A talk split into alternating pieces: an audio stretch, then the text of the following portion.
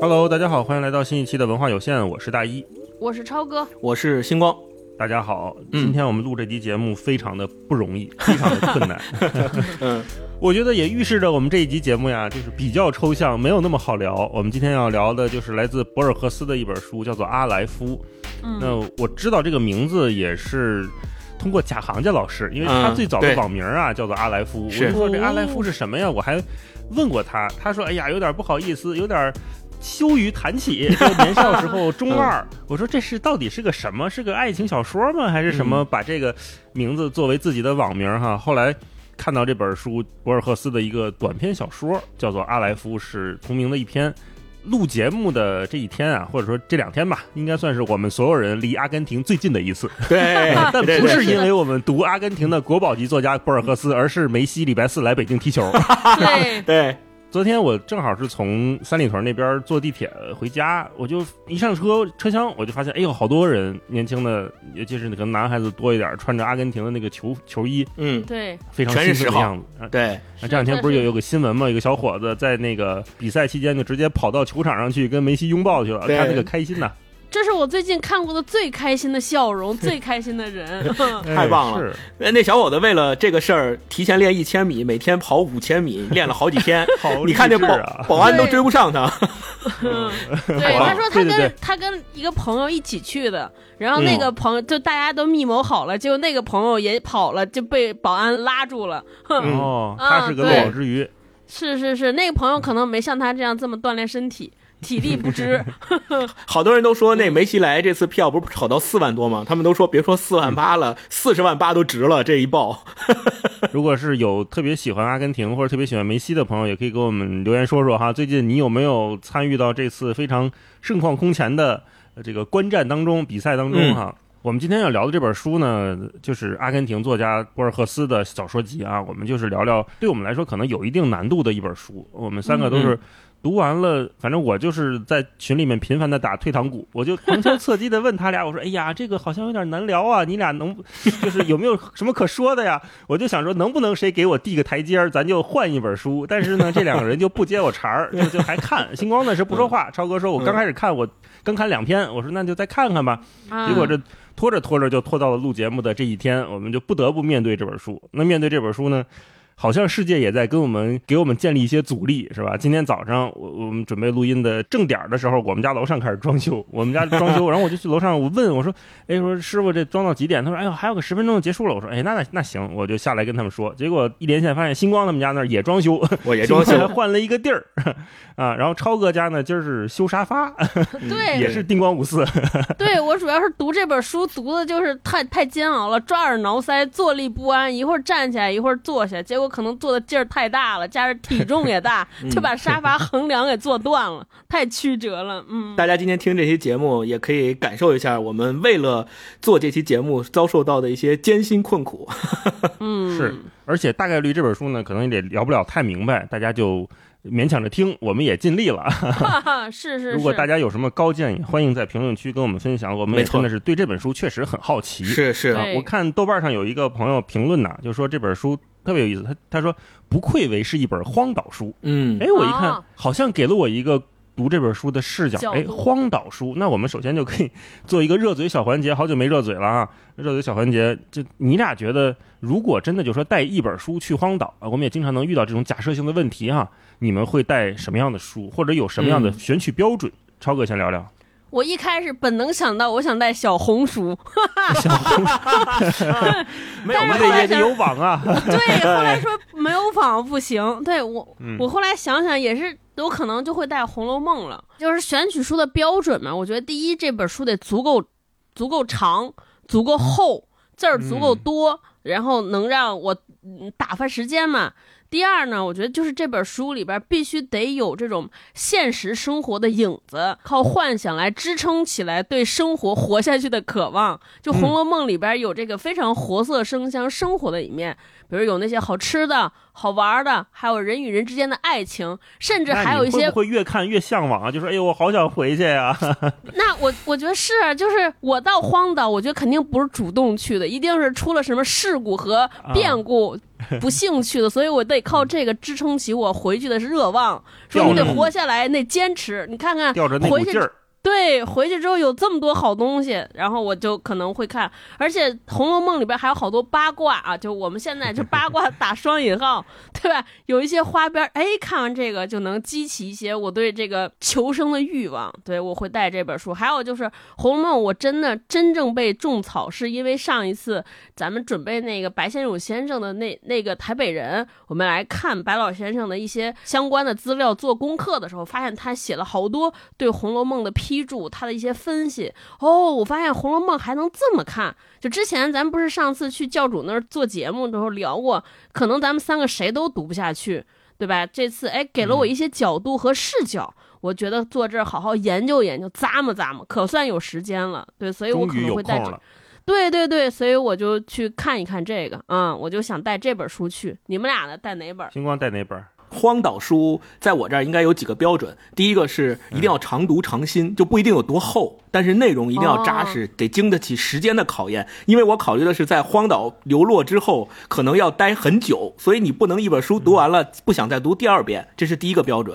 第二个标准是得有趣，不能太枯燥，呃，读起来得是愉悦的，不能是痛苦的。但是这里边有一条，就是也不能太愉悦，比如说金庸或者是漫画就不行，因为你读了金庸就不能干别的了。就没法去打鱼劈柴了，对，就容易饿死生。存。是的？对，这是第二条。哎有没有可能带金庸的书，经过里边悟出一些什么功力，回来之后你就变成了一个哼 具有一身功夫的人？不，那我得那我得找这白猿从肚子里抛一本《九阳神功》出来，那才行。那金庸不行。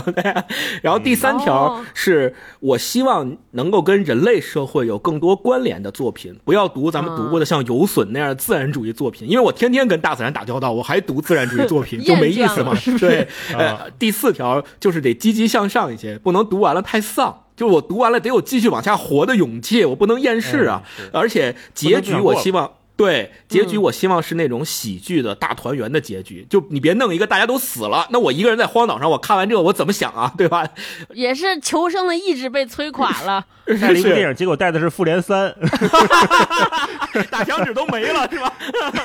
对，然后看不着四，对，这这四条标准摆在这儿之后，我盘了一下，大概如果带中国的著作的话，我可能会带《西游记》啊。哦，嚯，你们俩还都带的是四大名著啊哎，！对嗯我在《西游记》，那我只能在《水浒传》了。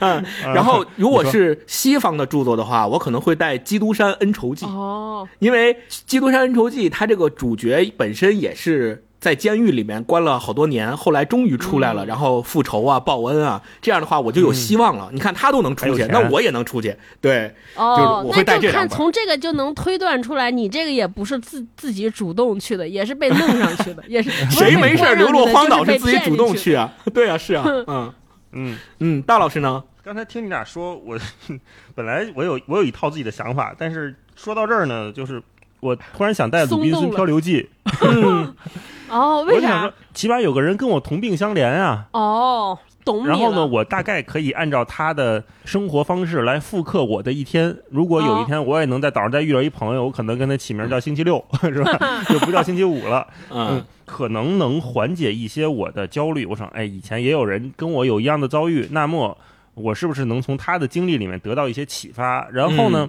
也试着，如果是真的还能有精力，我也试着写写，记录一下我的这个漂流记。你看这就回到我们今天说博尔赫斯这本书，其实他有一篇短篇小说在写堂吉诃德，就他是说如果用另外一种方式重新写堂吉诃德，他写的是吉诃德的故事嘛，其实就是对堂吉诃德，他会怎么写？有点像这种感觉，就是我。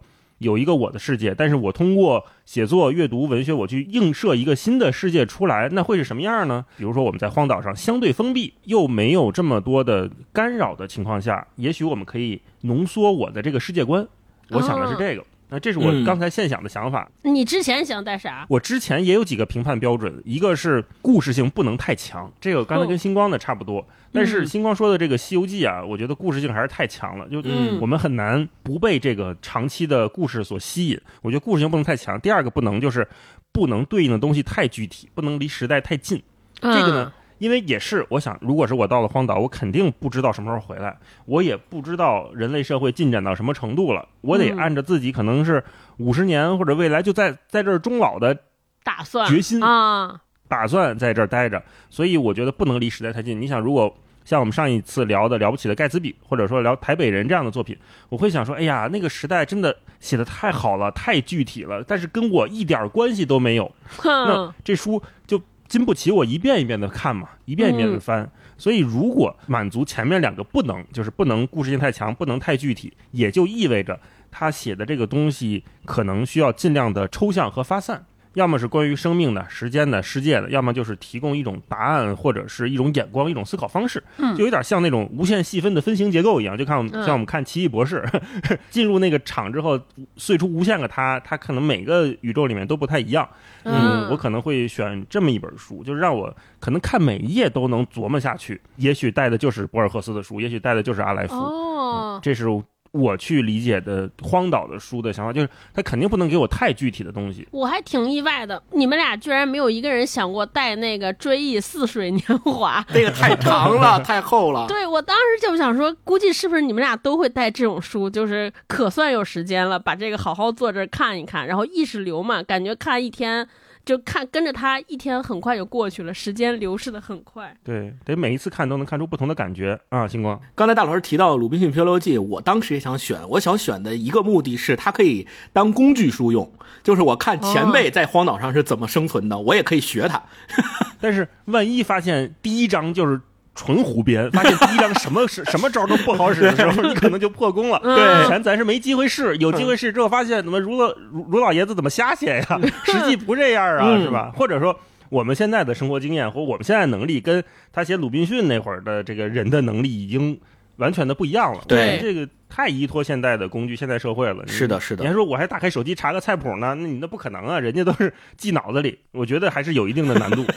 刚才星光启发我了，我有点我有点松动了。我突然觉得，哎，我带一本那个武功秘籍之类的，挺挺不错的。就是每天给自己找点事儿干，就是哦白天就是打猎捕食，然后剩下就是练功夫、强身健体。就如果练成了呢，那我就变成回来之后，我就不再是张超本人，我就变成张超人，就是有一种超凡卓绝的武艺。练不成就是强身健体，一身腱子肉回来了，也也挺不错的。嗯嗯，对，感觉时间能过得很快。万一学会了段誉那种神功，对吧？就踩着水，咔咔咔，凌波微步，踩着水越过海洋，就回到了彼岸世界。我觉得也挺好。这幻想非常棒。我们聊到这儿，大家也可以给我们留言说说哈，如果你流落荒岛了，只能带一本书，别的也不让带了啊，手机什么的嗯都不让带了，只能带一本书，你会带什么？选择标准是什么？我们可以一起来讨论讨论，给我们开开脑洞哈。对，嗯没有网啊，没有网，不能带微信读书这个。不带作弊的啊，就是没有网。那接下来我们就进入这本书，让超哥给我们介绍介绍阿莱夫这本小说短篇小说集讲了些什么啊？这是一个非常有难度的问题。对，这个这个太难了，真的。就我看第一遍的时候，我就怕说能不能就是别一上来就问这个问题，或者至少问这个问题，我不想回答，我就想说这个问题应该星光答，谁提议谁负责。星光提的这本书让他来讲。嗯，嗯读第二遍的时候，然后也看了一些对于博尔赫斯老爷子的介绍，哎，我突然找到一种阅读他的角度，待会儿给大家分享。就首先呢，我觉得这本书可能和我们之前接触过的所有短篇小说都不一样。第一呢，它篇幅真的非常非常短，就我拿到的这本电子书一共不到两百页。就是除去后记和前面的前言之后，中间写的故事的部分更短，可能有一百六七十页。但是这一百六七十页里边浓缩了十七个故事，嗯，所以可见它每一篇故事它有多短多凝练。对，嗯然后第二件事儿呢，就是它的故事，就是它每一篇小说，我们称之为故事，它其实很少有那种特别强烈的情节，更多的它像是。阅读起来介于散文和小说，或者是甚至是小说和书评这样的一种感受啊。然后很多故事，它就是从一一本书、一个历史故事。或者一本著作开启，然后就开始了就地的思辨，因此读到后来都觉得，哎，这是不是一个论文或者是一个哲学书籍？因为他开始探讨一些非常抽象的观念，有多抽象呢？就大概会探讨，比如说，嗯，时间空间的无限性。假如人类可以永生做一个循环，那永生会变成什么样子？对吧？就全是这种。就有点像哲学书籍的这种哲学的讨论，而且他的哲学讨论为什么读起来我可能会有点不适呢？就他的哲学讨论没有终点，没有答案，他只是抛出了一种假设和前提啊，比如说，哎，这个我去到了一个城市，突然发现这个城市里边的人如果永生啊，这些人那这个永生对于人来说意味着什么？或者是不是有没有一种可能，人类？就是生活在一个无限循环的时间空间里边，对，比如说大一可能他一千年前是一个讲述，就是一个站在希腊神坛面前给人家普及知识的人，过了一千年之后，就几千年前我们还是做这样一件事儿，就都是进行这种，它有点像是一个进行一个思维训练，一个沙盘，所以你从这里边。读不到任何和我们生活经验相关、和我们近处的认知经验相关这种映照的东西。一开始几乎很难找到一个我们熟悉的姿势和角度来进入这些书，就不知道我到底该如何读懂它，我用一个什么姿态看它。后来我发现了一种可能会读懂的角度，就是你看了很我看了很多博尔赫斯的生平之后，就大家可以假设啊。就是有一类人，我不知道我们的听友里边有没有这样的朋友，就是他可能内心稍微的比较孤单，或者说他喜欢过一个人的生活，就比较宅。然后呢，我们可能就是我们最大的乐趣，对于这些人来说，他最大的乐趣是来自于书籍、阅读书籍或者进行一些抽象的思考。就比如说，我不相比跟人出去社交，我更愿意待在家里边。然后你琢磨。对，同时他又是一个想象力非常丰富的人，就任何念头都能进入你的脑中，助你展开一种奇思妙想的旅程。所以你就大家就想象一下，有一个人他坐在家里边翻开一本书，他说：“哎，假如这个书里边这个人不这样，而是那样的话，会发生什么？”于是展开一次联想和讨论。对吧？比如他看到一幅画儿，说：“哎，这画里为什么画成这样呢？这俩人发生了什么？”又展开一次联想和讨论，就是很多碎片的念头进入到脑大脑里边，然后就这些念头展开一次深入的联想。只是他的联想走的比较远，一直会走到宇宙啊、人类终极这些非常非常就是远的和抽象的地方去。就大家用这种方式来想我。就你会发现，哇，这本书的妙处所在，第一个就会被他所有的这种庞大的奇思妙想所吸引。你会发现，为什么什么都能成为博尔赫斯的写作素材和写作灵感？第二件事呢，确实是他的抽象的训练，或者说他的那种思维的那个远度和宽度，都是我们普通人很难企及的。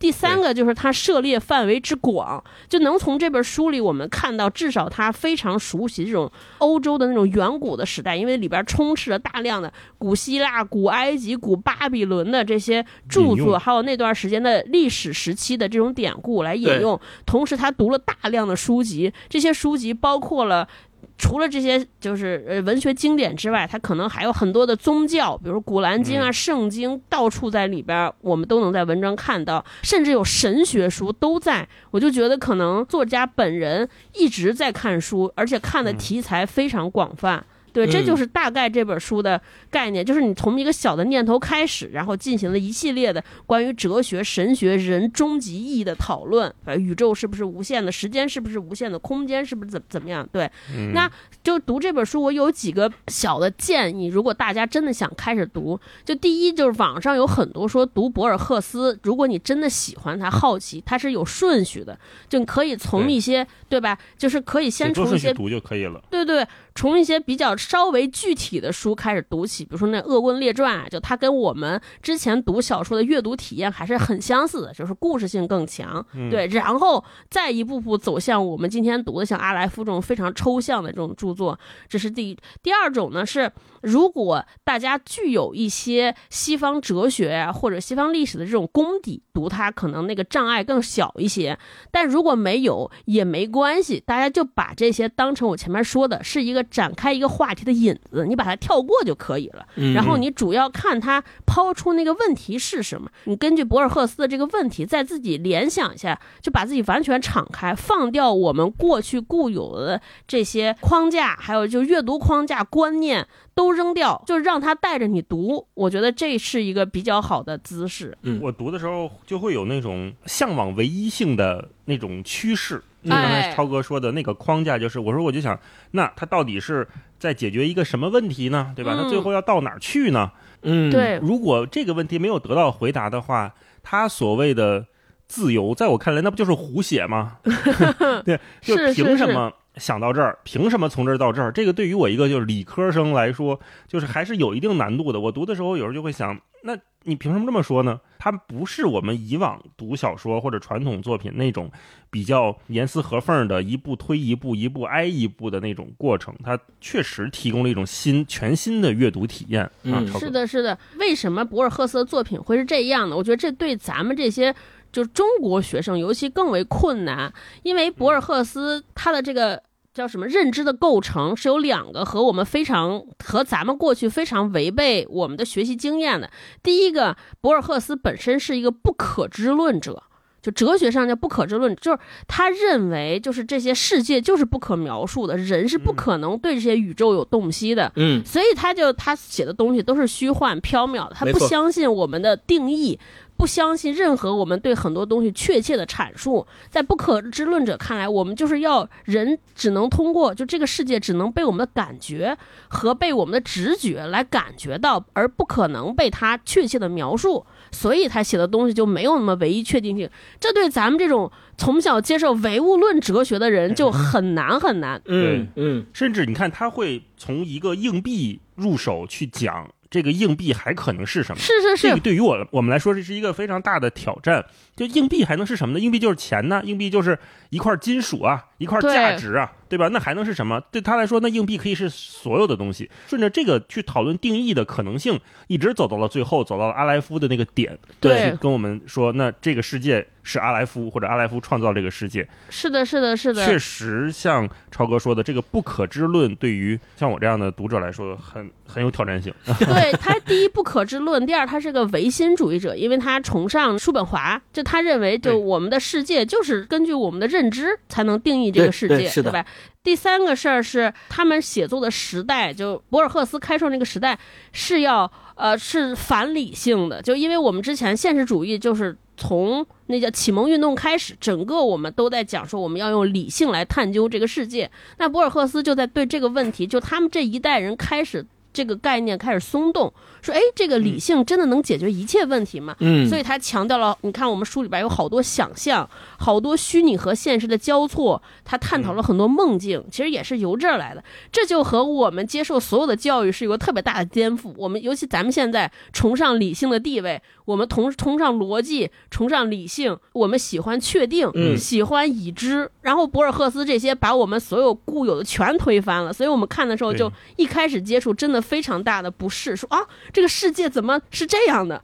对，对，就是从底层逻辑上，如果我们认识一个跟我们完全不一样的人，会怎么样描述这个世界，写出来的可能真的就是博尔赫斯这样的东西。嗯。是的，是的，这样的作品。嗯嗯那接下来我们请星光给我们介绍介绍博尔赫斯的生平，嗯。以及提到他，所有人都会唏嘘一声的，就是他与诺奖失之交臂是怎么回事？嗯，刚刚超哥前面介绍阿莱夫呃这本书的时候，我就补充一个小点，是阿莱夫这个名字，大家都知道它是希伯来文的首个字母的意思嘛，在数学里面代表的是无穷无限的集合。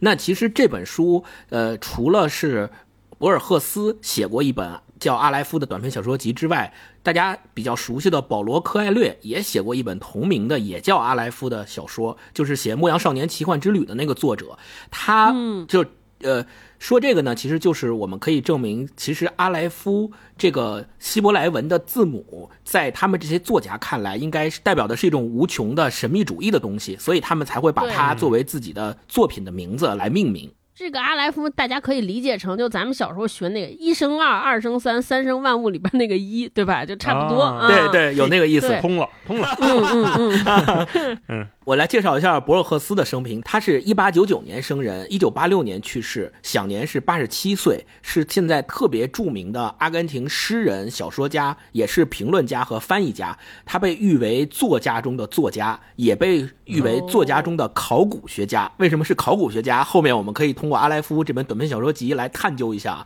呃，博尔赫斯被认为是二十世纪现代主义文学与后现代文学的分水岭。这个分水岭的意义怎么理解呢？可以可以理解为就是从他开始，我们传统中的那些文学的观念开始发生了变化。比如说，文学种类上的界限被打破了，客观的时间被打破了，幽默和荒谬开始结合了，写真与魔幻开始统一了。所以，这个就是现代主义文学和后现代文学的一个分水岭。博尔赫斯是他的代表。他出生在阿根廷首都布宜诺斯艾利斯的一个律师家庭，这个律师家庭本身是有英国的血统的，是个书香门第之家，所以他从小就沉浸在西班牙文和英文的这个环境中，而且他从小特别喜欢读书。他们家有一个特别大的书房，他从小就在这个书房里面跟那些书籍相伴，然后并且他的祖母和教他学英文的那些女教师都是特别喜欢教他阅读，所以他从小可以说就跟阅读结下了不解之缘。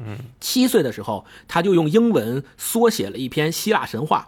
八岁的时候，他根据《堂吉诃德》用西班牙文写了一篇文章，然后他的这个翻译的成熟程度被很多人认为是出自他爸爸的手笔。就是我们现在可以说，从那个时候开始，可能他就在我们现在的定义里面可以叫小天才。七八岁、八九岁的时候就开始做这些事情。呃，一九一四年的时候，他的父亲因为呃眼疾。完几乎就完全失明了，所以他们家就搬到了日内瓦。他开始在日内瓦上中学，然后上中学的过程当中，也是博尔赫斯一直特别喜欢阅读，一直特别喜欢写作。呃，从一九二一年开始，他回到。阿根廷，呃，就开始在图书馆里面工作。一开始是当职员，后来陆陆续续也当过图书馆的馆长。博尔赫斯有一句特别有名的名言，大家都知道，叫“图书馆就是天堂的模样”嘛。所以他的一生也是在跟图书馆打交道。图书馆，我觉得他之所以能说出这句话，应该也是有特别实际的人生经历。他才能说出这句话。他一生也是跟图书馆结下了不解之缘。呃，一九二三年的时候，就是他二十四岁，出版了第一部诗集，叫《布宜诺斯艾利斯激情》。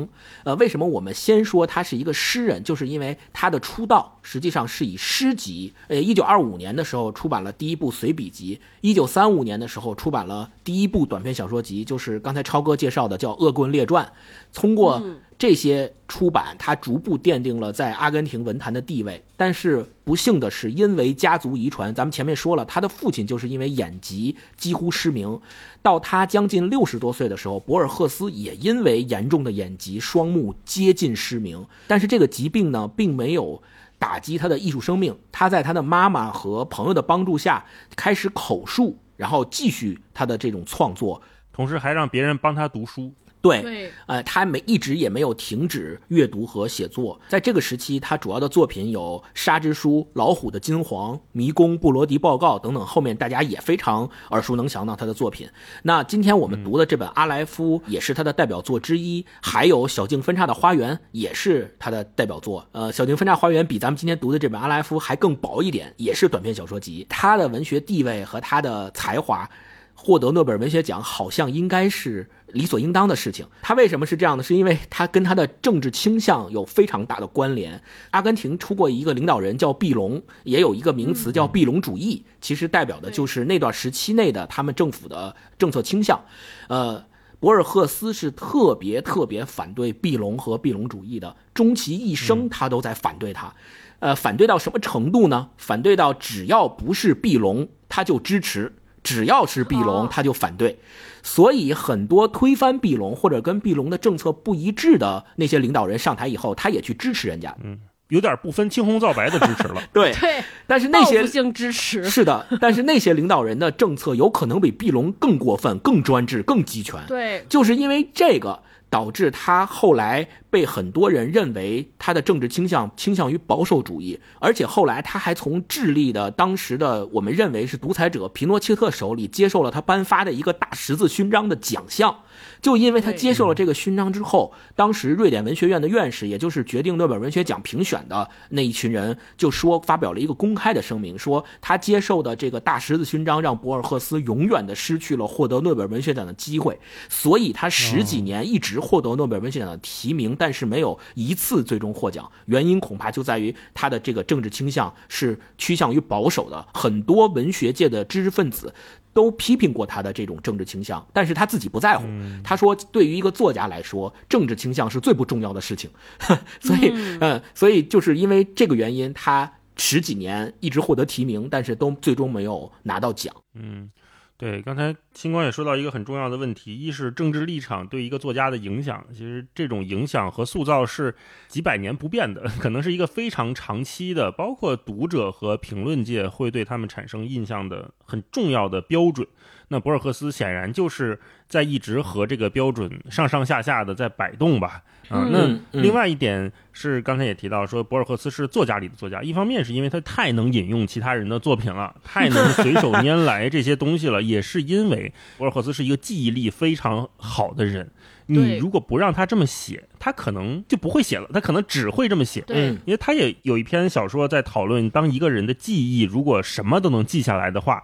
那这个世界对他来说就不存在，因为我们人的演进其实是通过遗忘来前进的，嗯，通过忽略一些东西，看到一些东西，把它分类去归纳，成为某一种概念。那如果当一个人他什么都事无巨细的记住的时候，那他可能真的他面对的世界和我们普通人是完全不同的。对，把这种。对记忆的敏感投射到博尔赫斯的作品里面，我们可能就能看到他为什么有那么多名字在里面。一一个短篇小说的第一段里面出现七八个名字，还都齁老长。对，然后出现的各种主义、各种的思想、各种的哲思也都是非常丰富。所以，就一方面他的记忆力非常强，成为了一个能通通过他的书无限去发散引经据典的作品。同时，他讨论的内容也是。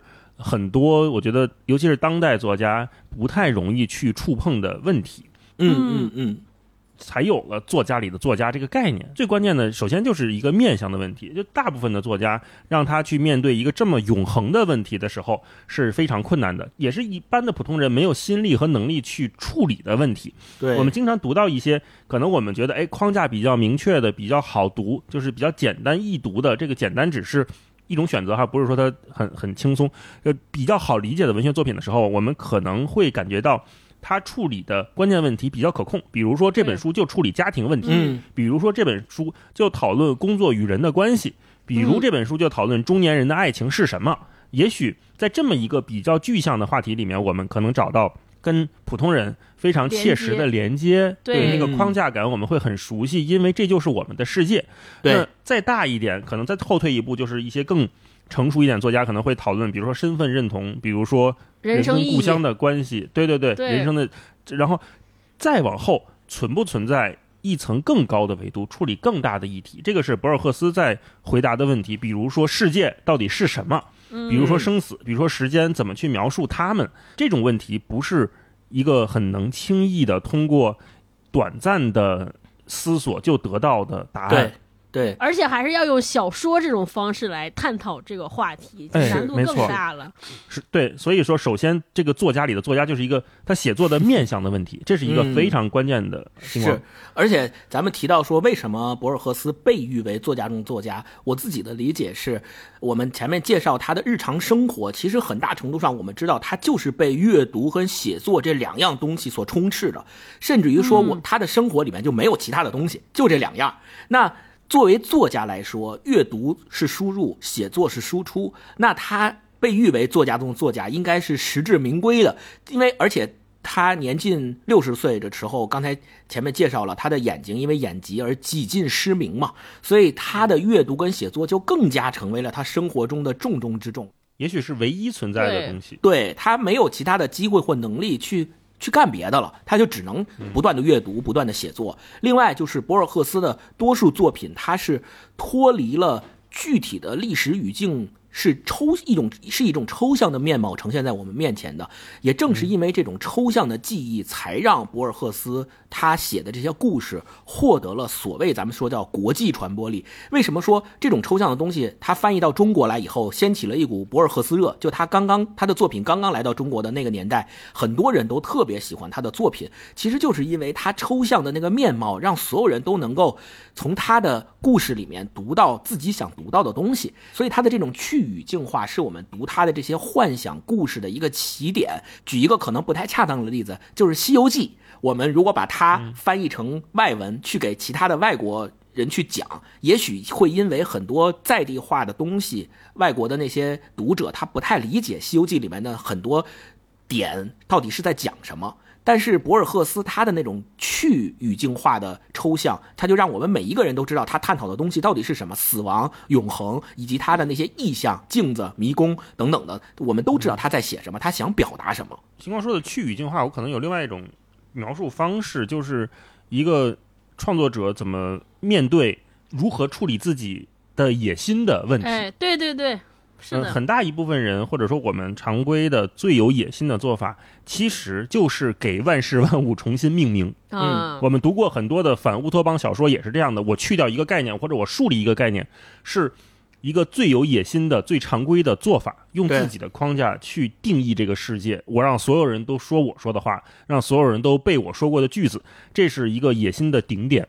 嗯，那这种命名同时也是广义的，就是我们如果把它退后到写作里面的话，我们会说，那不光是重新做一次定义，也包括一个作家用他独有的视角去重新结构或者重新重塑一个东西。嗯，在他之前，也许没有人这么描述过爱情，那就有了霍乱时期的爱情，有了马尔克斯。在他之前，可能没有人如此的描述过战争，就可能有了新皮娃娃兵，有我们看的西线无战事。嗯，这都是非常了不起的创作，也是一种广义的命名的方式。就是我给了这个概念一种新的陈述方式、陈述的角度，嗯，让更多人去理解它。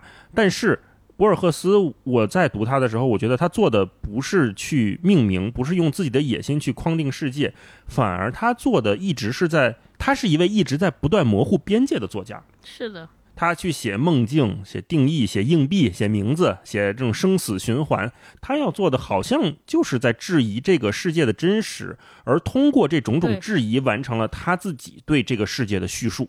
那嗯博尔赫斯也说过呀，他说过作家是记录员，但是我们看到这个所谓的记录员的时候，我们不要被骗过了，就是以为他去写这个东西是圆的、是方的、红的、绿的，就是记录，不是的。他说的记录员是说对某种不知道的东西的记录员，嗯，嗯，这就很神秘。你不知道你怎么去记录它，你怎么去描述它，嗯你怎么去跟别人讲这是个什么东西呢？对，呃，对不知道的记录是博尔赫斯一直在尝试的东西，这也是我们一旦读拉美文学就会提到的一个概念，就是魔幻现实。但是魔幻现实，我们现在又会觉得它已经不单单属于拉美了，它可能已经成为了我们描述当下生活一种最准确却又最模糊的词。这可能就是对，博尔赫斯泛化。就是为什么当年会有博尔赫斯的热潮？也许也有这个原因。嗯，可能当时的很多人都会觉得，我无法描述通过原来既有的框架，我无法描述这个世界的时候，我需要后退一步去模糊这个边界，让我产生更直观的、更神秘的感觉。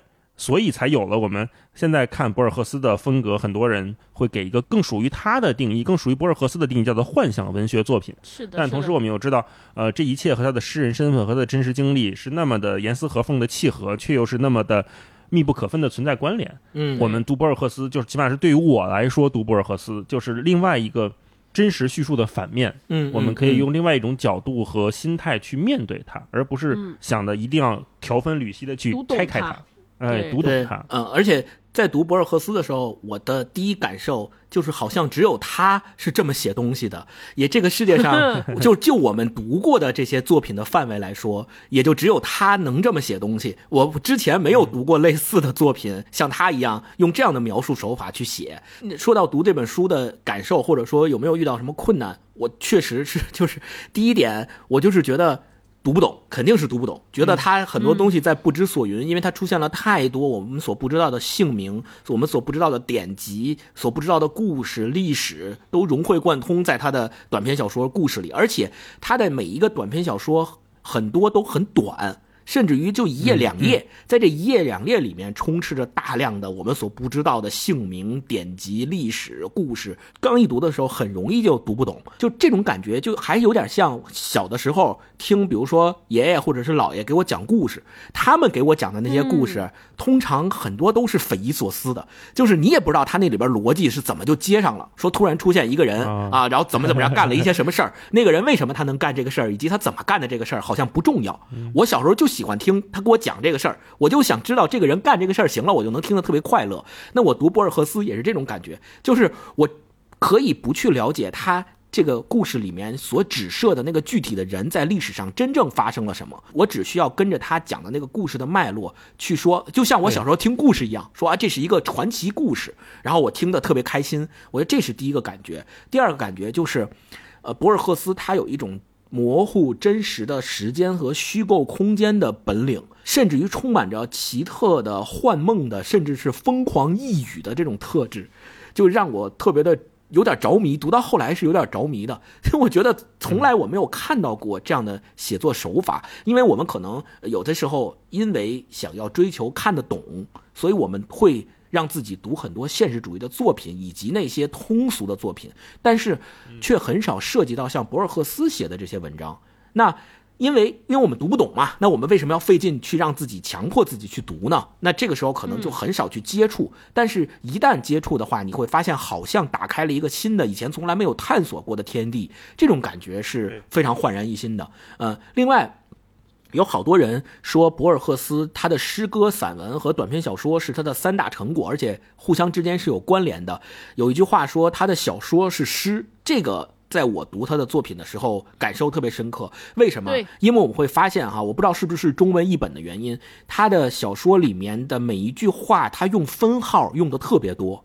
我们我们如果把他这个分号每一个分号都打回车换行的话。就变成一首诗了，对，所以他的这个呃写写小说的风格写的特别像诗，特别简洁，而且对于分号的使用特别特别，这个是呃我另外一个读他作品的感受。还有一个特别明确的感受，就是他那个故事里面的那些人称啊和讲故事本体的突然变化，会让你更加的呃不知道他到底在写什么。就有时候你看他那故事一开始是。第三人称讲说他怎么怎么怎么怎么样，然后突然第二段就来一个，我听到这个故事的时候，我还没有记太清楚，但是我还是希望把它写出来，又变成我了。那你说这个我到底是他前面讲的那个他，还是写这个作品的博尔赫斯，还是谁？就这个模糊，你都不清楚了。还有比如说，就让人就这种就让人分不清，在故事里说话的这个我到底是这个故事的主角，还是写这个故事的作者？就这种感觉是特别奇特的啊。然后。最后，最后一个感受就是，我读他的作品有很多种解释。就我有时候我读完一篇呃文章的时候，我会觉得，呃，到底这个事儿是怎么回事儿？就我还是在用理性来引领我的思考，我特别 想找到一种答案。但是博尔赫斯在文章里面给的答案很可能是两个、三个，甚至更多。他也不告诉你到底是哪个答案，你自己想去吧。那你用理性去寻找答案的这个过程，就像是你在解一道数学题。我们说数学考试的时候，那个数学最后那道大题，如果你能用两种或三种以上的解答方法解答，你都能拿满分。那我们很多时候就会读博尔赫斯的文章，就会想像解这个数学题一样，我们到底看看他有哪几种解释可以去解释他这个故事。然后就想去拿满分 但是你最后发现读完这个故事以后，你好像哪种解释都能说得通，都有一定的道理啊，这个体会就特别的奇妙。我觉得我读博尔赫斯在这个过程当中，真的是对照自己，我觉得就是在过去我一路成长过来，一个三十多岁的人了，我就得感受到我教我所受教育，就是我自己的这个教育的这个偏颇。就是首先，我觉得就是对于。其他世界知识的了解非常之少，就是它里边讲到了很多古巴比伦啊、古埃及啊、古希腊。我是一文科生，我其实对于这方面的历史了解几乎是苍白的，就几乎是没有的，因为我们可能更熟知现代的这些历史演进发生了什么，所以那边就完全未知。我们对过去特别距离我们远的地方的描述，只是一些特别标志性东西，比如说什么荷马史诗了，或者是什么，就是这几大文明古国就。这几个词儿而已，到底发生了什么，我是不了解的。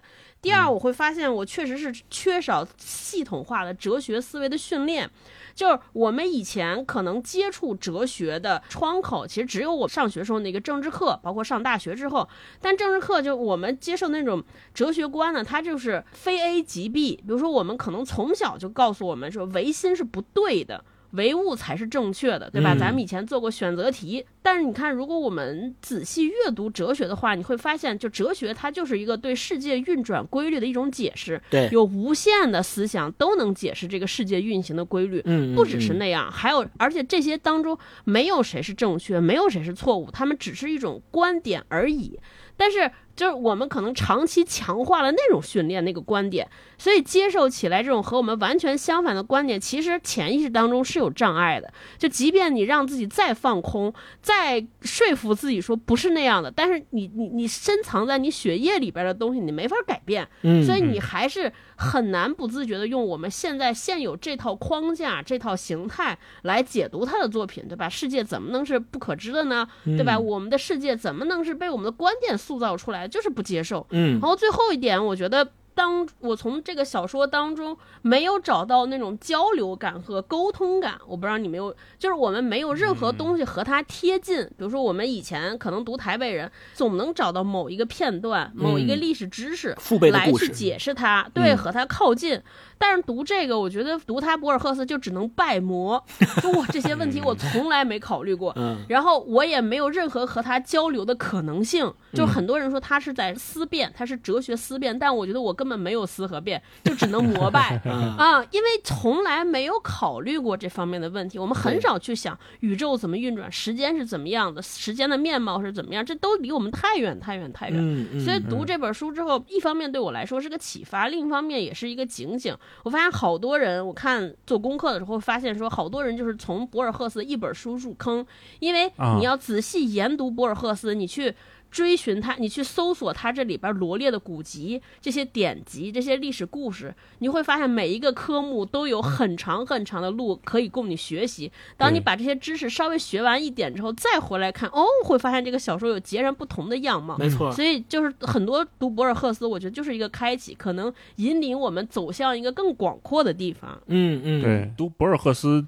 就是在读阿莱夫，就是一个起点。对对，而且你知道后面的他引领出来的这一条条条条的路，大概率也都是有迹可循的。嗯嗯，他不是瞎写，不是胡写，不是胡编了一个名字，而是这些名字确实的的确确在历史里面出现过，的的确确有他们自己的思想。只不过博尔赫斯用了很简短的方式去把这些东西放在这儿，让大家看。对，哎，我说到这儿，我其实从博尔赫斯身上我还学到了一点，就是为什么说有时候说他是作家中的作家，就咱也没当过作家，也我不知道这个确切答案，但是我自己代入想了一下，我觉得博尔赫斯是一个非常非常聪明的写作者。就是至少他给我的启发是这样的，你看，结合博尔赫斯的生平，你就会对他的这种写作风格有一些解释。就很多人会诟病说，这里边怎么旁征博引了这么多书啊？是不是在掉书袋？是不是在卖弄？嗯，但他其实不是，就是博尔赫斯之前他在开始写小说之前，他一直在写的是书评、影评，嗯，就跟咱现在那个知识区 UP 主一样。然后当他决定开始写小说的时候，而且他对自己的写作抱有了很高的期待。他不是说我写着玩儿，他觉得我一定要是那个要进入某一个殿堂和某一个标准的人。他怎么做呢？他不是说我来学习到底应该怎么写小说，而是他把写小说这件事儿囊括到他熟悉的经验中来。刚才大老师说，哎，他写了一个堂吉诃德的故事，你看。这对他来说，就是他先通过构建一个故事，然后我通过来评价这个故事，来构建一个小说。我就觉得这就很聪明。嗯，你因为他写影评书评是他信手拈来的事儿，他对这个事儿手拿把掐，对吧？那我怎么办？我就构建出一个故事，假装我是在评论这个故事，来引用一个故事，然后再发表我的观点。哎，我就觉得这个好聪明。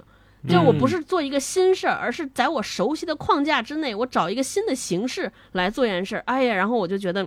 这个是一个特别棒的方法，就是就跟之前说，把自己作为方法，我觉得这就是一套方法，不是学别人的，而是我把我的长板就直接仿长，我就写我熟悉的东西，我就写我熟悉的生活，我就写我读的书。哎，你看，就是有一种非常最后这个成果就非常好。你们觉得博尔赫斯在乎读者吗？或者用我们现在说，他有用户思维吗？我觉得他可能不是很在乎。我只能我只能以个人观点，就是我猜啊，他可能不是很在乎，没有什么特别多的现在所说的用户思维，因为他写的这些东西其实就是他自己想表达的，他想写他就写出来了，他不太会在乎说你到底能不能看懂，或者说你看懂的时候，你看懂的是他想表达的哪个面向、哪个答案、哪个解谜的谜面，他都不在乎，或者是。他写出来了，他不关心这个事儿。你们怎么讨论我的作品，那是你们的问题，或者说没有什么企图心吧？超哥呢？超哥觉得我这有跟星光有点不同的观点。我觉得他的是那种高级的用户思维，就是用户思维，我觉得分两种，有一种是我讨好。我攀附，对吧？大家喜欢什么，爱看什么，我写什么，对，迎合。那还有一种，我觉得博尔赫斯，我是能看到他是在乎的。为什么？就你看，咱们看阿莱夫最后那篇后记，他其实是企图在后记当中把我这个故事都来源于哪儿，我的这个灵感来自于哪儿，我为什么会写这个，我引用了哪些，他是他会写的。我觉得这个写他其实是还是想在乎读者，说我跟你进行什么连接。另一方面，我觉得他就是看得起读者。作为读者或者作为看我，人们应该从书中获取什么？不是简单的获取一种对于生活的叙事或者抽象的描写，而是他我要引领你进行更高维度的思考，或者更看待世界的角度。就是我我认为这个是更高阶的，为了读者，因为。就是阅读，它除了获取什么，我觉得更多的是开启一个新的旅程，就是把我这个书作为跳板，通过我的书来连接更多的书籍、更多的著作、更多的历史、更深远的问题。就是这是我对于博尔赫斯的看法。可能我我看了他的生平很多，我觉得他就是这就是一个生性比较。羞怯的人，一个可能骨子里稍稍有点自卑的人，来跟大家宣扬他观点的，能够想到的最好的方式，就是我可能对我阐述的原生观点没有那么自信，那我可能就把引用别人的观点来表达我想说的。那我对我写出一个好故事来没那么自信，那我就是用我写书评的方式来编一个故事。我觉得这可能他觉得说这样我就是。给大家交付了一个我认为最满意的东西，那我觉得这其实是个更高维的用户思维，它不是糊弄，不是说我编一个，而是说我起劲方式给你一个我认为我能写的最好的东西给你。嗯嗯嗯，是，听起来是一个很真诚的人。确实，我们在读博尔赫斯的作品的时候，你会觉得他有一种倾囊相授的感觉，但并不是我要教给你什么，不是硬塞，这可能就是博尔赫斯的作品最大的魅力。对，所以如果大家。有喜欢看《盗梦空间》的电影的，可以去尝试着设计一下博尔赫斯的作品，你可能会从里面看到一些跟《盗梦空间》似的那种感觉，一层一层的。如果你在某一层出不来，可能就被永远的困在了那一层的梦境里啊！而且你不知道哪层是梦境，哪层是现实，除非你去转那个陀螺，你要不然没有办法判断你到底是在梦里还是在现实里。《盗梦空间》的话，它还是逻辑性太强了，我们总会去 拿还是靠烧脑解谜去对去评价类似于诺兰这样的一系列的电影，《盗梦空间》记忆碎片这样的电影。但是我总觉得博尔赫斯他更像，如果拿电影做对比的话，他更像那种作者型电影或者文艺片，哎，就像《路边野餐》这样的作品，它有可能是给了我们更多呈现的是感觉，而不是一种框架逻辑，不是那种硬邦邦的固定的东西，对对对，不是道理。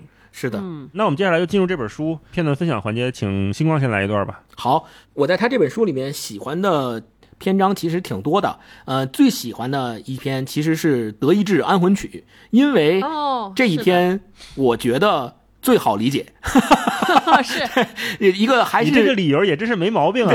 一个还是 还是习惯用理性来引领自己思考的人，看这篇文章你会觉得比其他的文章好像更容易进入，更容易知道他到底写的是啥。对，呃，《德意志安魂曲》到底写的是一个什么呢？本身这个文章的题目它来自于勃拉姆斯的一部音乐作品，他的这个音乐作品展示的就是死亡和信仰的主题。那博尔赫斯通过呃历史上有一个真实的人物，就是这篇文章的主角叫林德。他通过林德这个人物的一个自白的方式，写出了当年他参加这个德国纳粹党、成为纳粹分子的一个心路历程。博尔赫斯通过写这个林德的心路历程，他想写出说那个时候为什么那么多德国民众变成了支持德国纳粹主义或支持德国纳粹党的很多做法的。这样的一个状态，呃，尤其是在关于这篇文章，呃，博尔赫斯他曾经说过这么一段话，他说：“我是在第二次世界大战以后写的这篇小说，因为我觉得有必要为德国的悲剧说上一句话，毕竟之前没有人这么做过。”他说：“一个如此重要的国家，一个曾经孕育了叔本华，你看，就是他最喜欢的哲学家。”一个曾经孕育了叔本华、勃拉姆斯以及许多诗人和哲学家的国家，如今却成了一个愚蠢想法的牺牲品。我会试着想象一个真的纳粹，而不是现实中那种自怨自艾的纳粹分子。他认为暴力的世界比和平的世界更美好。他不关心胜不胜利，只关心战争本身。所以他丝毫不关心德国会不会战败。就算他们输了，也只能说明别人的战斗力更强。更重要的是暴力本身。所以。他根据想象中的纳粹形象写下了这个故事，因为就算是在布宜诺斯艾利斯，也有很多人支持希特勒。这个是他要写下这篇文章的一个背后的想法。那我来分享他这篇文章里面写到的，说，你看第一段，他就开始用林德的话，上来就说：“我名叫奥托·迪特里希·林德，我的一个祖先克里斯托夫·林德在决定佐恩道夫战役胜利的骑兵冲锋时阵亡，我的外曾祖父。”乌尔里克·福克尔于1870年底在马歇诺森林中被法兰西狙击手冷枪打死。我的父亲迪特里希·林德上尉在1914年围攻纳木尔和两年后横渡多瑙河的行动中屡建功勋。至于我，我将因严刑拷打和残杀无辜的罪名被枪决。审理过程公正合理，我一开头就承认自己有罪。明天当监狱的钟敲响九点时，我将接受死刑处决。我想起先辈是很自然的事，因为我已接近他们的阴影。从某种意义上说来，我就是他们。你看这一段又关照了博尔赫斯在他的作品里面一贯要写的，就是历史上的那些时间和空间模糊的他们是谁，我是谁。在某种程度上，我可能跟他们就合为一体了，或者是在上帝眼中，我跟他们是一样的。这个又写出了他一贯写的那个手法。刚才我分享的是这篇文章的第一段，这篇文章的最后一段也特别好，我觉得我也要想分享一下。他中间他就写的就是他为什么要参加纳粹党，他为什么成为了一个纳粹分子，成为了一个支持希特勒政策的人，他的内心到底是怎么想的？博尔赫斯写道：一个毫不通融的时代如今笼罩着世界，造就这个时代的是我们，已经成为时代牺牲品的我们，让英国当锤子，我们当簪子。又有何妨？重要的是让暴力占统治地位，不能让基督徒的奴颜媚骨的怯懦得势。如果胜利、不公平、幸福不是为德国所设，那就让别的国家去享受吧，让天堂存在下去吧。即使我们的去处是地狱也无所谓。我用镜子照照脸，以便知道自己是谁，知道再过几小时，当我面对自己的下场时如何动作。我的肉体也许会害怕，我却不怕。你看，这个这个林德直到死，他都对自己所抱持的这个所谓对暴力的崇敬和信仰是毫不动摇的。他说，他的肉体即使会害怕，他的精神却不怕。其实就是因为在历史上有很多像林德这样抱持这种信念和观点的人，可能才造成了我们现在所说的。德国纳粹，或者是很多民粹主义的悲剧和历史上那么多悲剧的形成，可能都是因为这个。为什么他们更在乎的是暴力本身，而丝毫不关心其他的，丝毫不关心那些所谓正义信仰？对他们来讲不重要。虽然他们嘴上说的是正义信仰很重要，但是他们只关心的是暴力。哪怕我是暴力的失败者，我也因引起了暴力而感到幸福。这个我觉得是特别可怕的一种观念。超哥来一段。对我分享一段是我特别喜欢的一篇，是《永生》，就是第一篇，这里边有一段阐述，我给大家念一下。因为之前他写这个永生故事，我觉得我们每一个人可能稍微想过一些些永生，就觉得哇，人要不死，长生不老该多好啊！对对，反正我对，因为我们每个人都恐惧死亡，但是就是博尔赫斯他说了他自己的观点，哎，这个观点就突然间。说服了我，我觉得好像确实是老活着也不咋地。他是这么写的，他说：“对死亡或它的隐喻，使人们变得聪明而忧伤。我们为自己朝露般的状况感到震惊。他们的每一举动都可能是最后一次，每一张脸庞都会像梦中所见那样模糊消失在凡夫俗子中间，一切都有无法挽回、覆水难收的意味。与此相反，在永生者之间，每一个举动以及每一个思想，都是在遥远的过去已经发生过的举动和思想的回声，或者是将在未来屡屡重复的举动和思想的准确的预兆。经过无数面镜子的反照，事物的印象不会消失。任何事情不可能只发生一次，不可能令人惋惜的转瞬即逝。对于永生者来说，没有挽歌式的庄严隆重的东西。河马和我在丹吉尔城门分手，我认为我们没有互相道别。对，就是这一段。首先，他语言很美，用了很多像诗一样的语言。对。另外呢，我其实觉得博尔赫斯，我读完之后，我觉得他是一个温柔的人。我能从博尔赫斯的文章中得到安慰。就我们一般得到安慰有两种，一种就有一个人跟你说：“哎呀，你别着急，没事儿，一切都会好的，对吧？”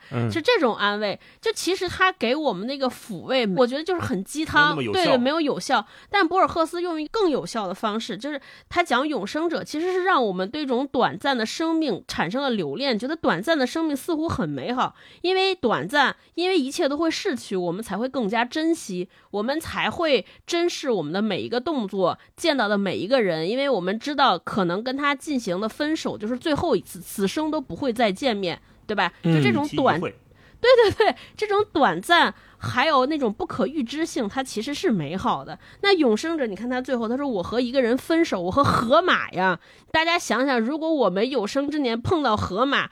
这咱碰到梅西都那样，对，咱碰到梅西都那样，更别说是一个以几千年前走过来的人，对吧？那得咋样呢？对吧？这肯定是对于我们这种一生且待着呢。对对对对对，得把所有都唠明白，所有问题都问明白。但是由于永生之后，你知道，好像这个人无所谓，没准我就是他。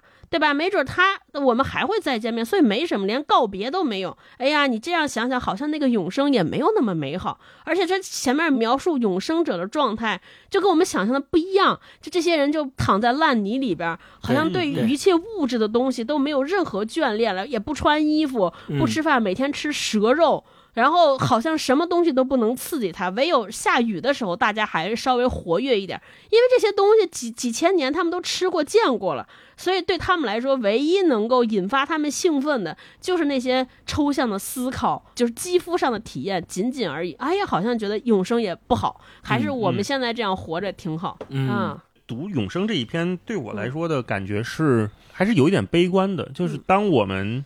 人真的获得永生的时候，我们会陷入绝望的状态。对，你会丧失时间的概念，你会丧失生命的意义。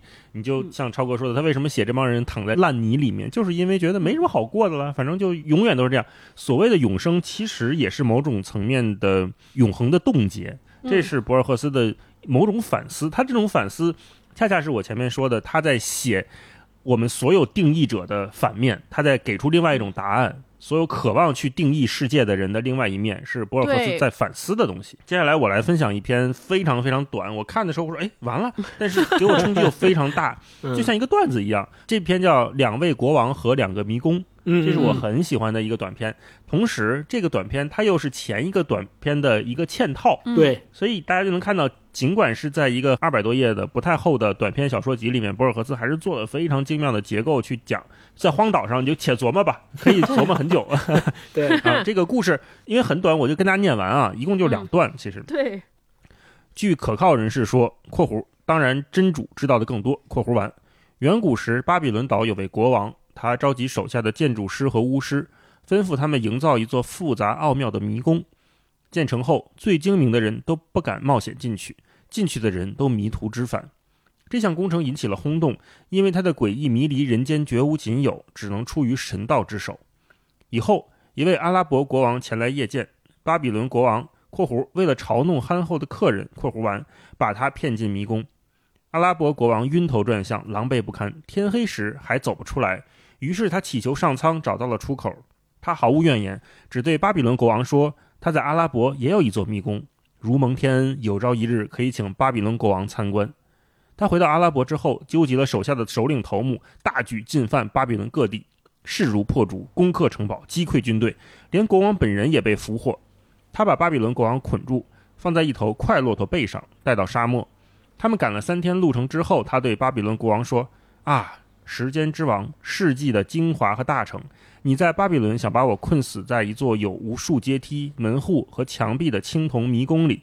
如今蒙万能的上苍开恩。”让我给你看看我的迷宫，这里没有梯级要爬，没有门可开，没有累人的长廊，也没有堵住的墙垣。然后替他松了绑，由他待在沙漠中间，他终于饥渴而死，光荣归于不朽者。嗯，就是这么一段，就是这么一个小故事。两位国王和两个迷宫，其实能想的东西非常多。对，为什么是国王在建立这个迷宫？就是国王渴望疆土，渴望对人的掌控。渴望我是至高无上的神，我可以造出出于神道之手的迷宫，所有人都屈服于我的权力、智慧，什么都可以。所有人在这里面进来了就出不来，都属于这个，对，都属于这个复杂奥妙的迷宫。但是更厉害的是，另外一个憨厚老实的客人来拜见你，来谒见你，按理说就是。上供嘛，来俯首称臣的嘛，来朝拜你，来进贡，给你进贡的，你为什么玩弄人家呢？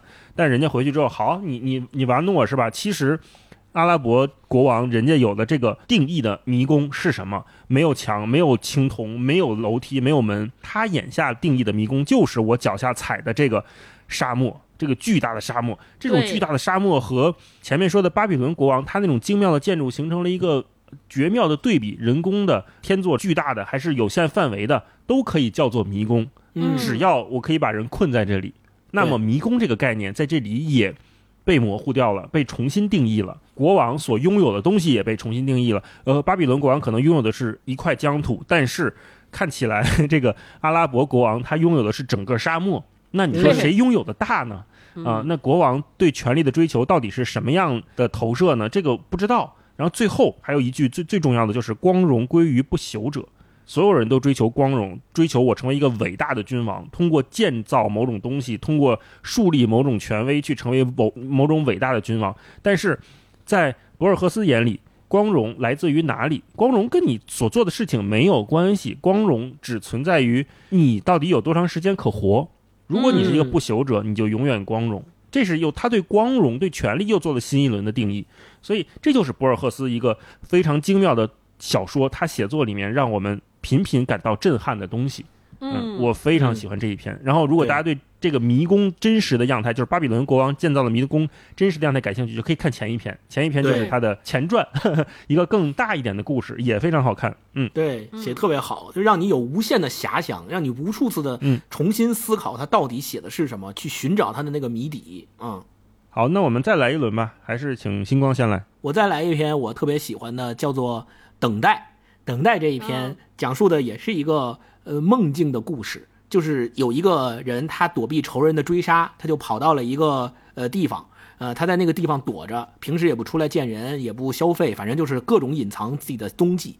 后来在那个地方躲藏的时候，他就开始做梦，在梦里他就无数次的被他的那个仇人带着人找到他，要枪杀他。他在梦里也反抗，他自己掏手枪，在梦里边把那些人杀死，无数次的做了。呃，屡次三番的做了这个梦之后呢，突然有一天晚上，他就发现这些人好像在现实当中出现了，这些仇人真的找到他了。然后他呢，那个时候反而不像在梦里一样去反抗了，他反而觉得好像我还在梦里，然后就想重新睡下，重新去做这个梦，结果就被这些人枪杀杀掉了。我刚才说的只是对这篇文章理解的一个面相啊，就他 你还可以有其他的理解，你还可以认为他实际上做的不是梦，他可能全程都是在这个梦里，他出现的那个人也是梦，他所谓最后那句话他被抹掉了，他被抹掉，有可能是在现实中被抹掉，也可能是在梦里被抹掉，你有什么样的理解，那都是非常正常的，每个人可能都有每个人对这个故事自己的理解。那我分享这一段，就是他最后在做梦。结束和那些人到他的房子里，好像出现在现实中，找到他要杀他的那个中间的部分，他是这么写的。他说梦快结束时，他从床头柜的抽屉里掏出手枪（括弧他确实在抽屉里放了一把手枪），（括弧结束）朝那些人发射，枪响把他吵醒，但那始终只是一个梦。在另一个梦中，那些人重新袭击他，在第三个梦中，他不得不再次把他们打死。阿列杭德罗·维拉里和一个陌生人终于找到了他，他做个手势让他们稍后，然后朝墙壁翻过身，仿佛想重新入睡。设想那些杀手只是梦中的景象，正如他在同一地点、同一时间多次见过的那样。他正这样恍恍惚惚时，枪声抹掉了他。对，这文章就结束了。就是我前面讲过的。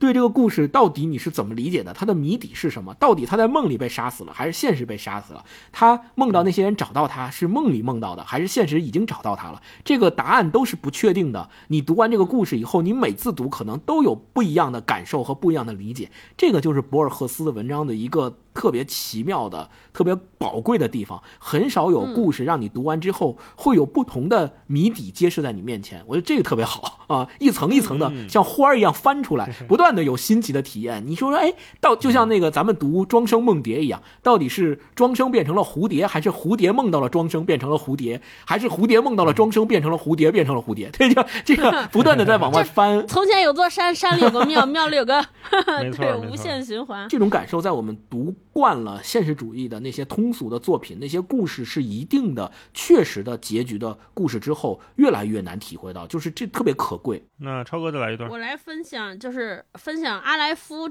这最后这个同名小说《阿莱夫》里边有几段文字，我特别喜欢。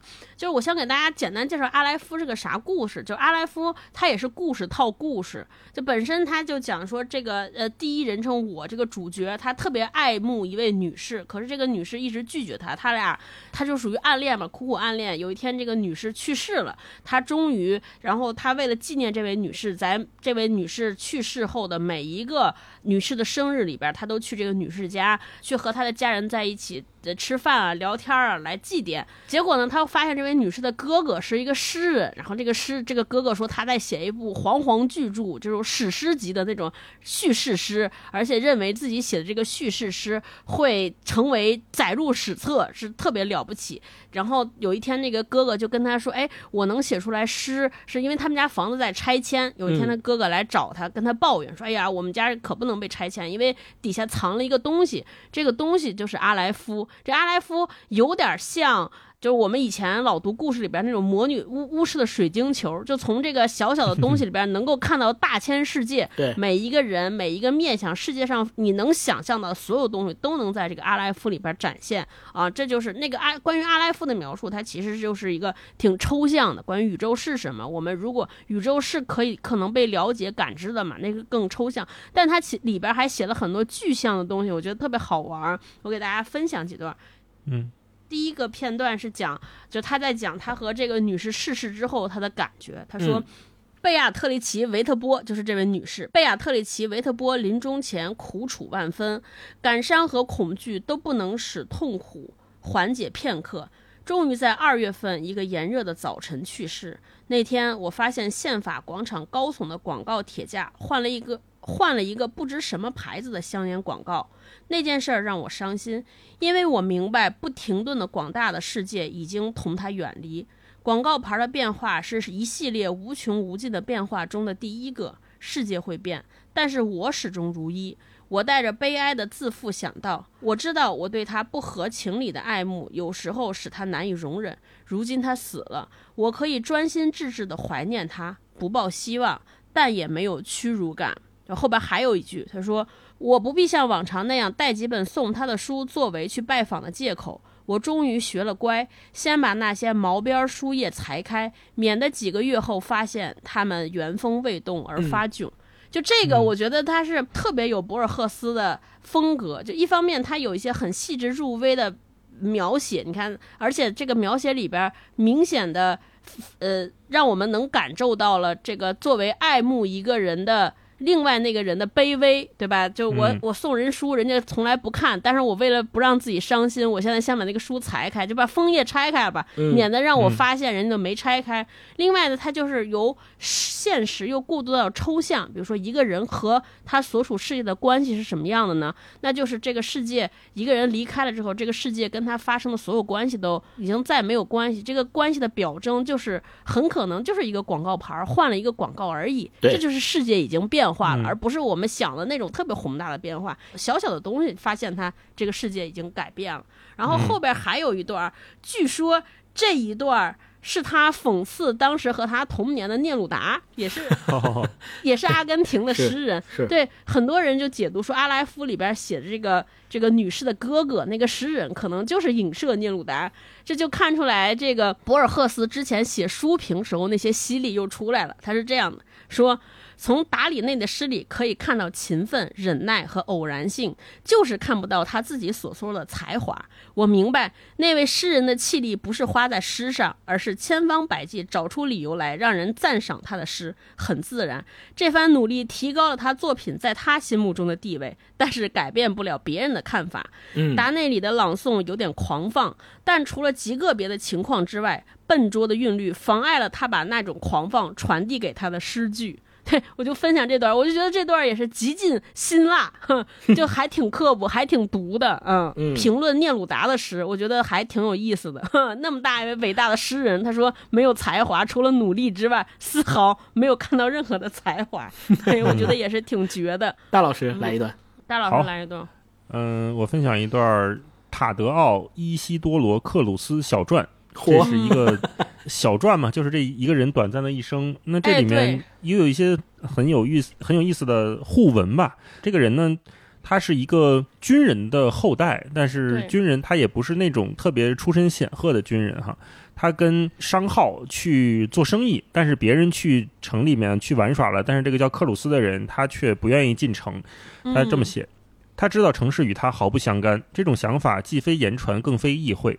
有个故宫喝得醉醺醺的，拿他来开玩笑。克鲁斯没有回嘴，但是在回去的路上，晚上大家围着篝火，那人还没完没了地取笑他。嗯，在这以前，克鲁斯没有怨恨，甚至没有不快的表示。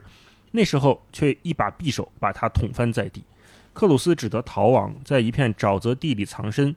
几天之后的一个晚上，查哈鸟的惊叫使他明白警察已经包围了他。他抽刀在树枝上试试是否锋利，然后解掉靴子上的马刺，免得徒步格斗时碍脚。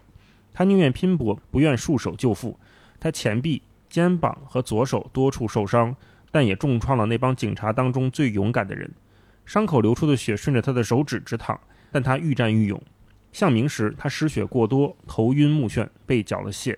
那些年，当兵是惩罚罪犯的一种方式。克鲁斯被充军到北部边境的一个小城堡，他以兵士的身份参加了内战，有时候保卫自己的家乡而战，有时又站在敌对一面。一八五六年一月二十三日，军事长奥塞比奥·拉普里达率领三十人白人士兵，在卡尔多索泻湖地区同两百个印第安人打了一仗。克鲁斯是三十人之一，战斗中受了毛伤。在他英勇而默默无闻的经历中，有许多空白，啊，后面就不说了啊。后来有一次，他追捕别人了。他说：“任何命运，不论如何复杂漫长，实际上只反映于一个瞬间，人们大彻大悟自己究竟是谁的瞬间。”一八七零年六月底，他奉命追捕一个害了两条人命的坏人。逃犯原是贝尼托·马查多上校指挥的南方边境的一名逃兵。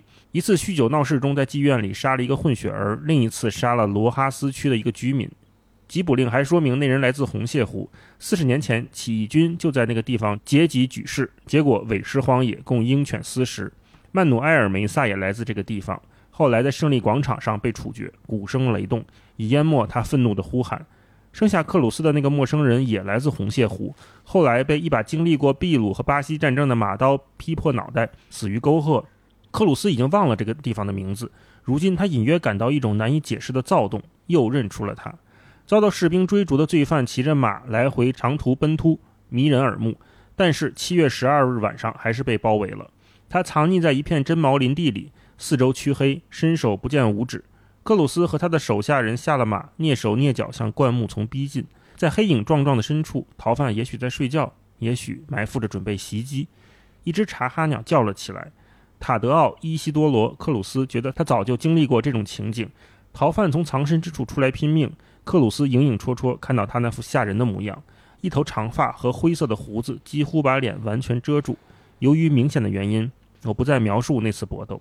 为什么不再描述呢？因为这个博尔赫斯之前有首诗就是在描述这场搏斗。我只消说，克鲁斯手下好几个人被逃犯刺成重伤或者杀死。克鲁斯在黑暗中搏斗，他的身体在黑暗中搏斗，他的心里开始明白过来，他明白命运没有好坏之分，但是人们应该遵循自己的内心呼唤行事。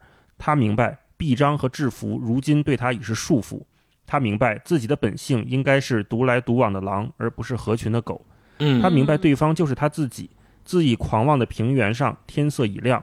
克鲁斯把军帽扔到地上，大喊着说：“他绝不允许以众敌寡，杀掉一个勇敢的人。”他转身和逃兵马丁·菲耶罗一起同士兵们打了起来，就结束了。嗯嗯，因为前面的一个故事还没有讲，我没有跟大家念，其实也是一个不允许以众敌寡的人做了一次选择。那到了对，克鲁斯，他长长大了之后，他当经历过这种时刻的时候，他终于知道了自己是谁。那他知道自己是谁的这个身份，又很神奇的，在这个红蟹湖这个地方，就是他祖先当时以众敌寡的地方。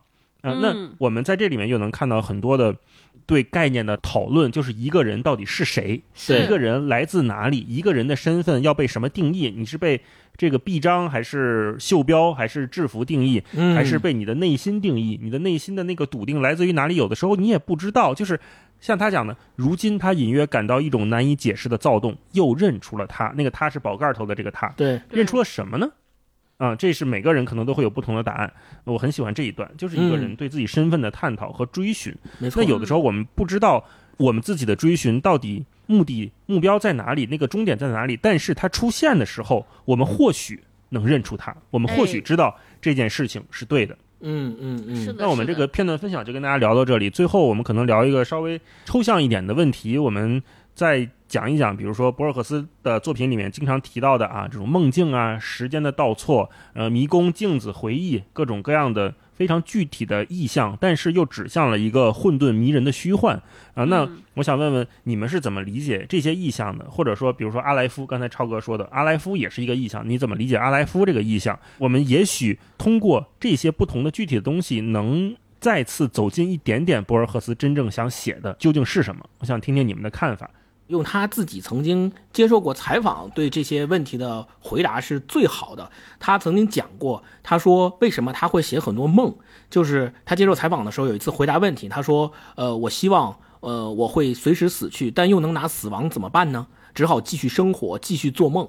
既然做梦是我的任务，我不得不时刻沉浸在梦境之中，然后这些梦就只能变成话语，而我也只能抓住他们，尽我最大或者最糟的努力去运用他们。我觉得这个就是他写出了他为什么要在他的文章里面屡次三番的用梦境来做比喻。还有就是他特别提到了像超哥说的荒岛书，他要带《红楼梦》，博尔赫斯也特别喜欢《红楼梦》。他曾经说过，说我有一种感觉，就是他一直身在中国。他说我当然知道我永远搞不懂中文，但是我要不断的阅读翻译作品。我读过《红楼梦》，我可以肯定的告诉你，《红楼梦》这部书就像它的名字一样好。你看，《红楼梦》它也是个梦。它跟他的作品当中的这些梦境的描写又有一种奇妙的连接。他同时还说过，说做梦这件事情不一定非得在睡觉的时候。当你构思出一首诗的时候，睡觉与醒着是没有多大的分别的。如果说你在思考，如果你在创造，或者说如果你在做梦。那么梦大概就和幻想或睡眠相一致了，这两者之间没有什么不同。就在博尔赫斯看来，他可能去感知这个世界，去感知他自己创造，甚至于感知他的作品的途径之一，就是去做梦。他认为梦跟醒之间没有截然分明的界限。就是这个，我觉得就是他在他作品当中屡次三番的去写梦境的一个原因。另外就是他其实是想通过梦这个东西来创造一种真实。就因为在他看来，其实梦跟真实之间的界限已经是不分明了。超哥前面也说了，他本身是一个有唯心主义倾向的这么一个人，他认为万物的客观存在是不重要的，就是唯物这个。东西啊，就是唯物的想法是不重要的，重要的是它是否被我们感知到了。他觉得只有被感知到的事物才是有意义的存在。就如果你感知不到这个东西，你不知道用什么方式去感知它，这个东西就是不存在，对你而言就是不存在的。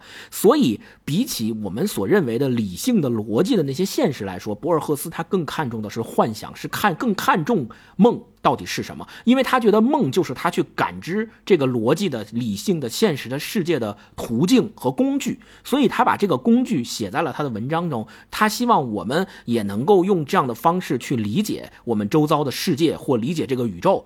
超哥呢？超哥对这里面的这些意象有没有自己特别喜欢的，或者是印象深刻的？就是回忆和镜子，就这两个意象老、啊老存在。我觉得对回忆这个描写的特别具象的，就是有一篇小说，我不知道你俩有印象，就是叫《两次死亡》。嗯就故事很简单，有三个人在探讨说，哎，这个人在回忆一个人的生平。那个人说嗯定义说他是一个战场中的一个英雄，在另一次回忆当中说，啊，这个人其实是个 loser，是个懦夫，嗯对吧？那个逃亡者，哎，那他就说，那其实就是我们的人到底是被什，我们的人的存在到底是什被什么建构的？刚才星光也说，我们的学的唯物主义，那肯定就是你在这个世界上活的每一个生活，你的经历就是你自己。但是在博尔赫斯的理论当中，他认为说，只有我被人们记住的和认知的那个印象，我获知的东西，嗯才是这个人本身构筑你本身。比如你本身是英雄，或者是狗熊，无所谓，这个都是来源于人们的记忆。记忆消退了，这个人就消亡了，有点像咱们当时看过那个动画片儿，对吧？嗯就那个叫啊 Coco，、在这个逻辑之之下，我认为就是梦也好，镜子也好，其实就是人们心中对一个人的那个印象的感知。就我如何抓住这个人，可能就是这个镜子让他显影，通过一次回忆，让他再在这个人生当中重现一次。那回忆和这个镜子倒映出来的显影，就是这一刻，就是这个人。这是一个我从来没有想过的角度。我们嗯幻想一下，我们之前想的都是说我这个人就来这世界上走一世，这一生活成什么样就是什么样。